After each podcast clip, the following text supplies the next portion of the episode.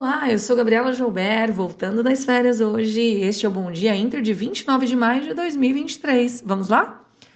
Bom, acompanhando os pares externos, o Ibovespa encerrou o último pregão em alta de 0,77%. O índice foi puxado pela Vale com disparada do minério de ferro. Petrobras e Exterior também contribuíram para o dia positivo. O destaque de alta foi para as ações da CVC, que elegeu um novo diretor financeiro e de RI.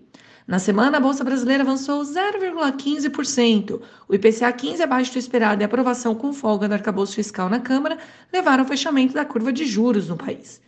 Em Wall Street, as bolsas encerraram com ganhos na esperança de um acordo entre democratas e republicanos acerca do impasse do teto da dívida americana.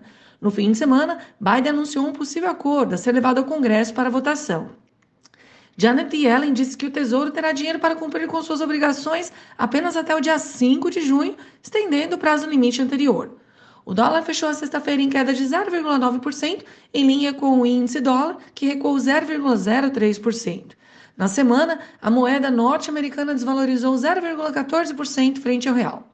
Para hoje, na agenda doméstica, teremos o Boletim Fox, enquanto lá fora a agenda está vazia com o feriado Memorial Day nos Estados Unidos. E falando dos Estados Unidos, mesmo com os mercados fechados por conta do feriado, os futuros em Nova York amanhecem em campo positivo após o presidente dos Estados Unidos, Joe Biden, afirmar no fim de semana a chegada de comum acordo com Kevin McCarthy sobre teto da dívida no país. A proposta prevê a suspensão do teto de 31,4 trilhões de dólares até janeiro de 2025. Nesta semana, os mercados atentam também aos dados de payroll e o livro bege, enquanto processa a possibilidade de novo aumento de juros pelo Fed na próxima reunião. Indo lá para o outro lado do mundo, na Ásia, as bolsas tiveram um dia misto, com os índices da China fechando em queda após recuo de mais de 20% ano contra ano nos lucros da indústria, que mostra uma demanda interna fraca e margens também pressionadas por conta da alta dos insumos. As ações de tecnologia também recuaram diante das tensões sino-americanas no setor. Já no Japão, o Nikkei bateu a máxima desde 1990, motivado pela possibilidade de acordo nos Estados Unidos e a depreciação do iene. As ações do SoftBank dispararam mais de 8%, com otimismo sobre os números do banco.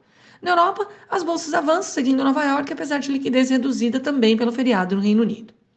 Falando um pouquinho aqui de Brasil, a aprovação do arcabouço não quer dizer maior governabilidade, conforme palavras de Lira, que se mostrou insatisfeito com a atuação do governo federal nas negociações com a casa.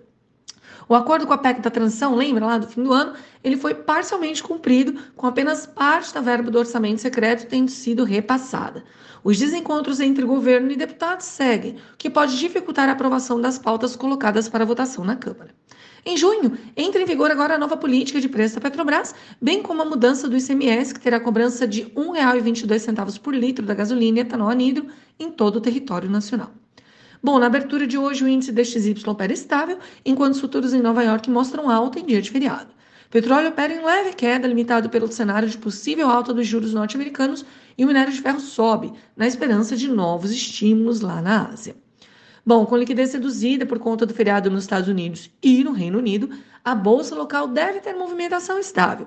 As incertezas no meio político podem trazer volatilidade, contudo, enquanto as exportadoras podem apresentar também comportamento misto, seguindo os preços das commodities. Pessoal, este foi o Bom Dia Inter de hoje. Tenham todos uma ótima segunda-feira e uma excelente semana. Até amanhã.